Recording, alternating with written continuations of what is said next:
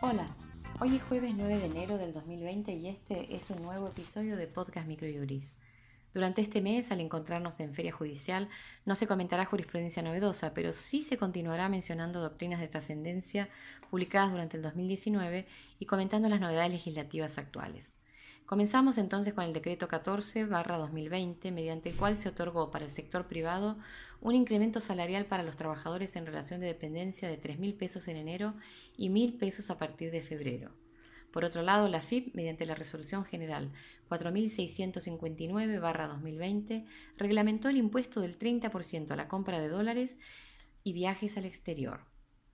Para la sección de doctrina, presentamos el escrito El género mujer en la ley Micaela, de José Tau, en el cual se analiza la temática de género en la ley 27.499, conocida como ley Micaela, que aprueba un programa nacional permanente de capacitación institucional en género y violencia contra las mujeres para los agentes de los tres poderes del Estado.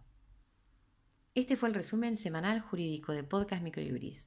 La información reseñada en el podcast se encuentra ya en nuestro blog aldiaargentina.microjuris.com. Para saber sobre nuestros servicios se pueden comunicar durante el mes de enero de lunes a jueves de 9 a 17 horas o los viernes de 9 a 15 horas a través de nuestro número de WhatsApp 15 22 60 2006 o escribirnos a socios.ar.microjuris.com y consultarnos sobre promociones y planes de suscripción. Muchas gracias y hasta nuestro próximo encuentro.